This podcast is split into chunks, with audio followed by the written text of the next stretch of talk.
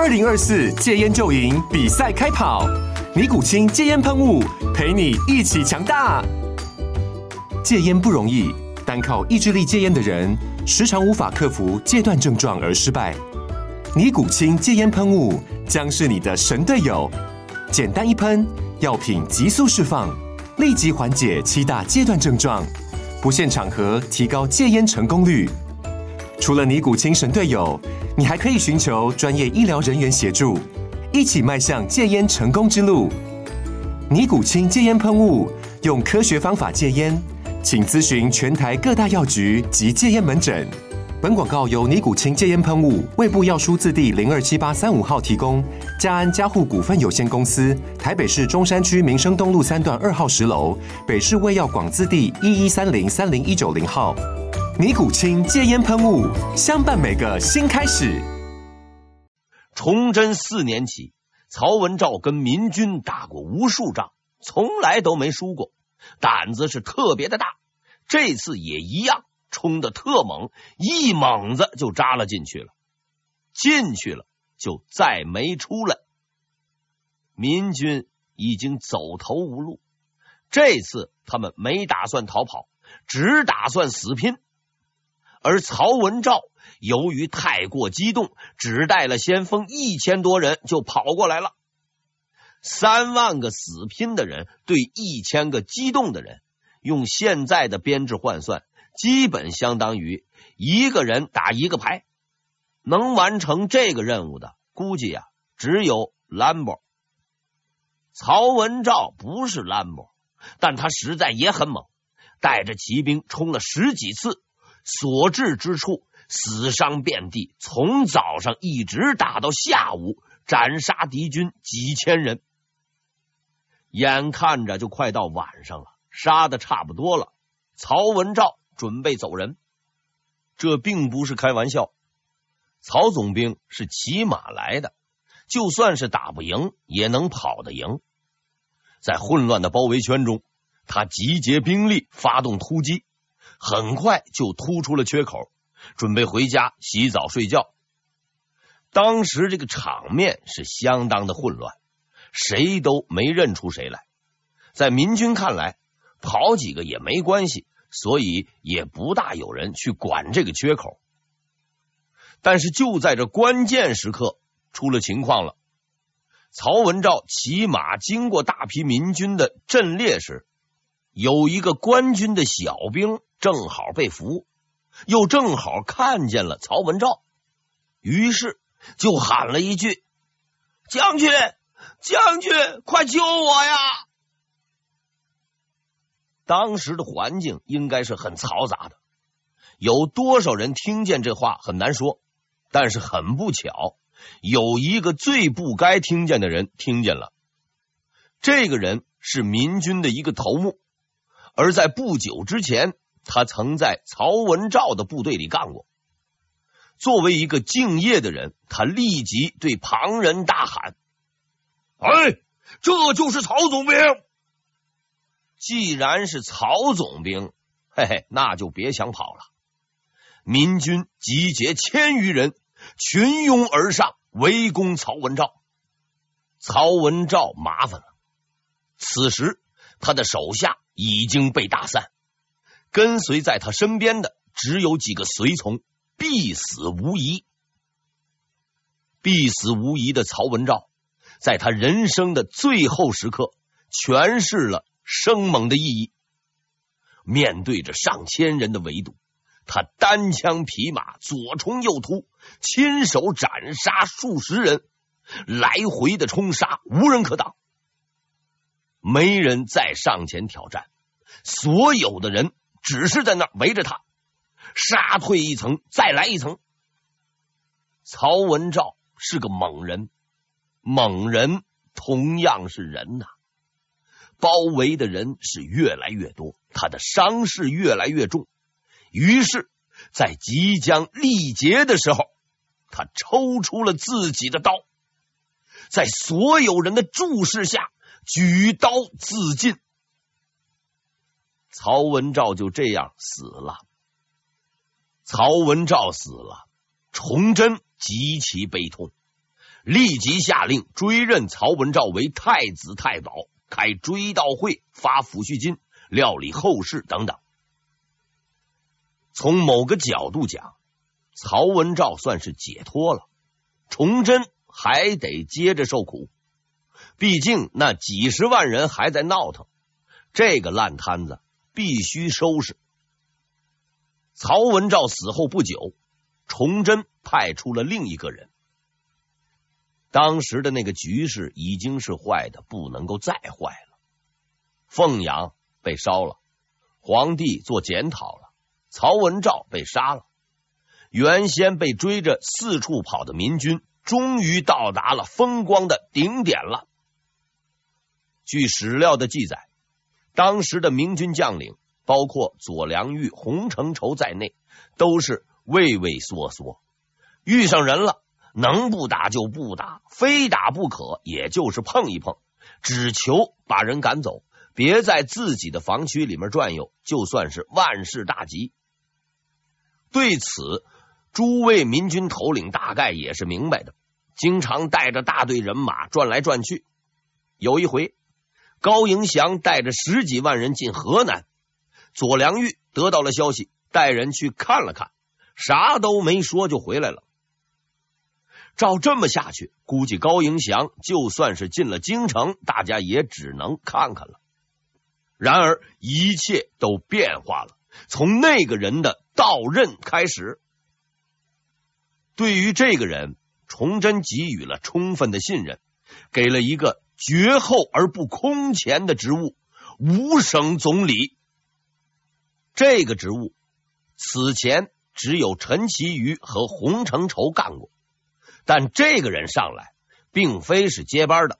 事实上，他是另起炉灶，其管辖范围包括江北、河南、湖广、四川、山东。当时的全国总共只有十三个省，洪承畴管五个，他管五个。用崇祯的说法是：洪承畴督师西北，你去督师东南，天下必平。这个人就是之前说过的第四个猛人，他叫卢象升。对于我们大多数人而言，卢象升是个很陌生的名字，但是在当时，这可是一个相当知名的名字。在高迎祥、李自成的嘴里，这个人有个专用称呼“卢阎王”。就长相而言，这个比喻是不太恰当的，因为所有见过卢象生的人，第一印象基本上相同，这是个读书人。卢象生，字建斗，江苏宜兴人。明代的江苏算是个风水宝地，到了明朝末年，西北打得乌烟瘴气，国家都快亡了，这边的日子还是相当的滋润。故宫的故宫，看戏的看戏。由于生活条件优越，所以读书人多，文人多，诗人也多。钱谦益就是其中的优秀代表。但除此外，这里也生产猛人卢象生。说是猛人不太恰当，事实上他是猛人中的猛人。但是在十几年前。他跟这个称呼还是八竿子打不着的。那个时候，他的头衔是卢主事。天启二年，江苏宜兴的举人卢象生考中了进士。当时吏部领导挑中了他，让他在户部当主事。据史料说，卢主事长得很白，人也很和气，所以官场上混得很好。没过两年，就提了员外郎，只用了三年时间，又提了知府。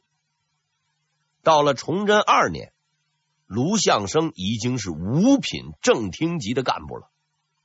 就提拔的速度而言，相当于坐了直升飞机。而且卢知府人品确实很好，从来没有灰色收入，群众反应很好。总之。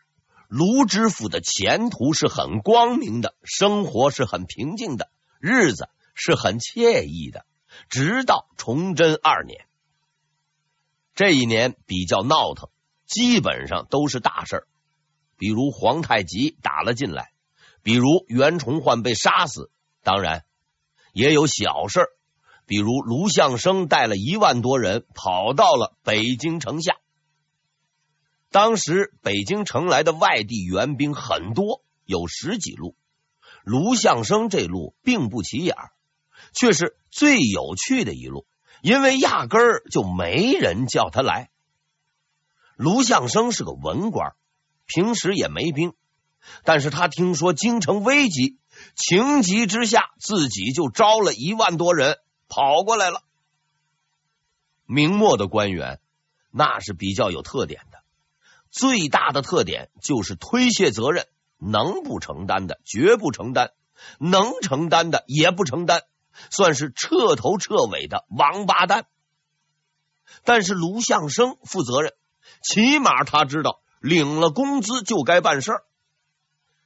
遗憾或者是万幸的是，卢象升同志没能打上仗，他在城下待了一个多月，后金军就走了。当然了，这未必是件坏事，因为以他当时的实力，要真跟人碰上，十有八九是个死。这无所事事的一个月，却永远的改变了卢象升的命运，因为这段时间里，他亲眼目睹一个叫袁崇焕的统帅如何在一夜之间变成了囚犯。这件事情最终影响了他的一生，并让他在九年之后做出了那个关键性的抉择。那时的朝廷的特点是能用就使劲用，既然卢知府这么积极，干脆就让他改了行。崇祯三年，卢象升提任参政，专门负责练兵。当时最能打仗、最狠的兵，除了辽东就是西北，这两个地方的人相当彪悍，战斗力很强，敢于玩命。就算打到最后一个人也不投降，是明朝主要的兵源产地。卢象升练兵的地方是北直隶，就单兵作战能力而言，在全国算是二流。明朝的精锐部队大都有自己的名字，比如。袁崇焕的兵叫做关宁铁骑，洪承畴的兵叫做红兵，而卢象升的兵叫天雄军。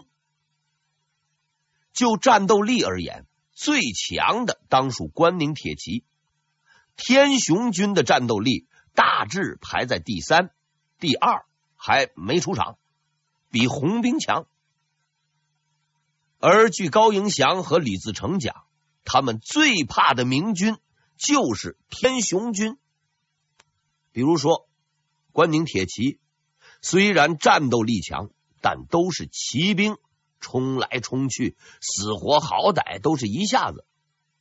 但是这个天雄军就不同了，比这个膏药还讨厌，贴上就不往下掉，极其顽固，只要是碰上了，就得打到底，不脱层皮没法跑。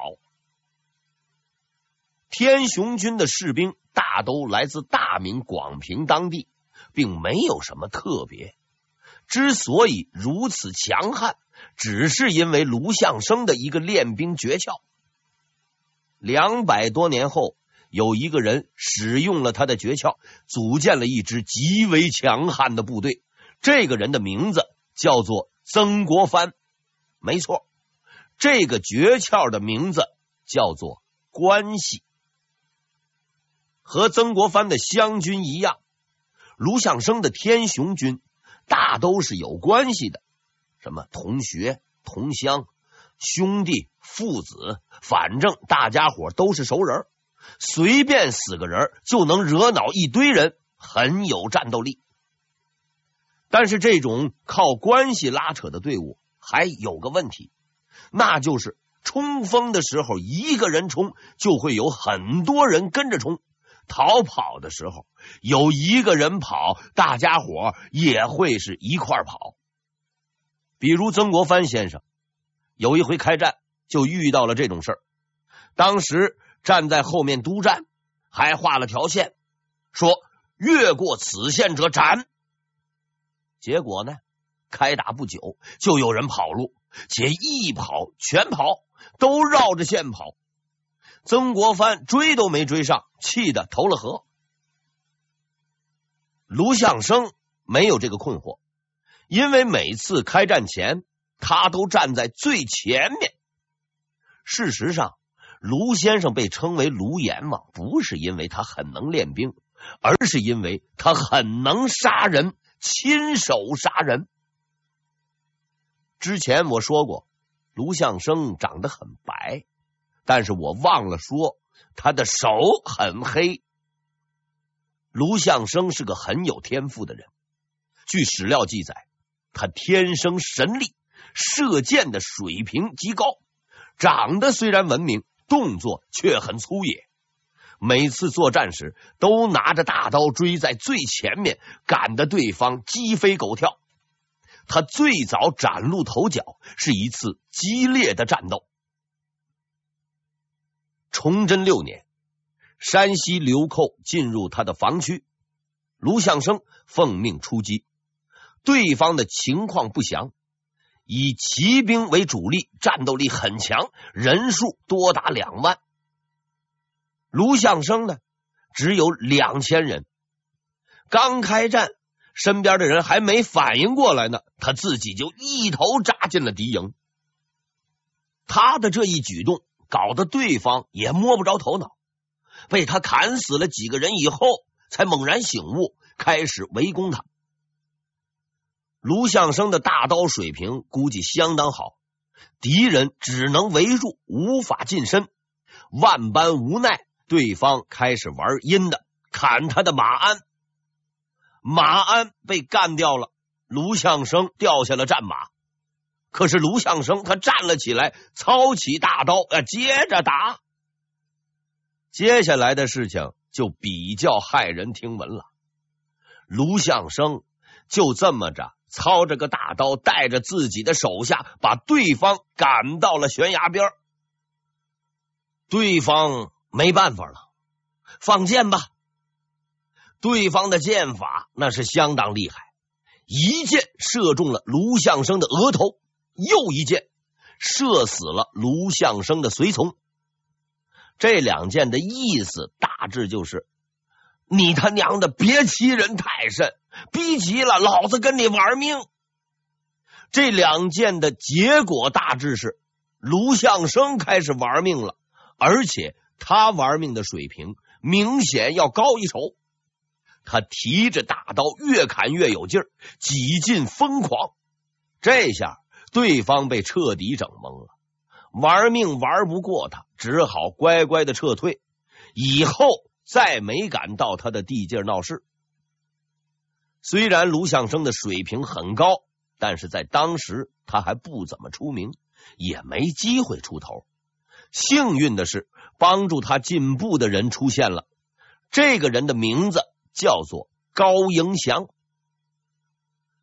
崇祯七年冬天。高迎祥等人突破经营总兵王普的防线，跑出了明军的包围圈，随后就进了湖北云阳。云阳被折腾的够呛，巡抚也下了课。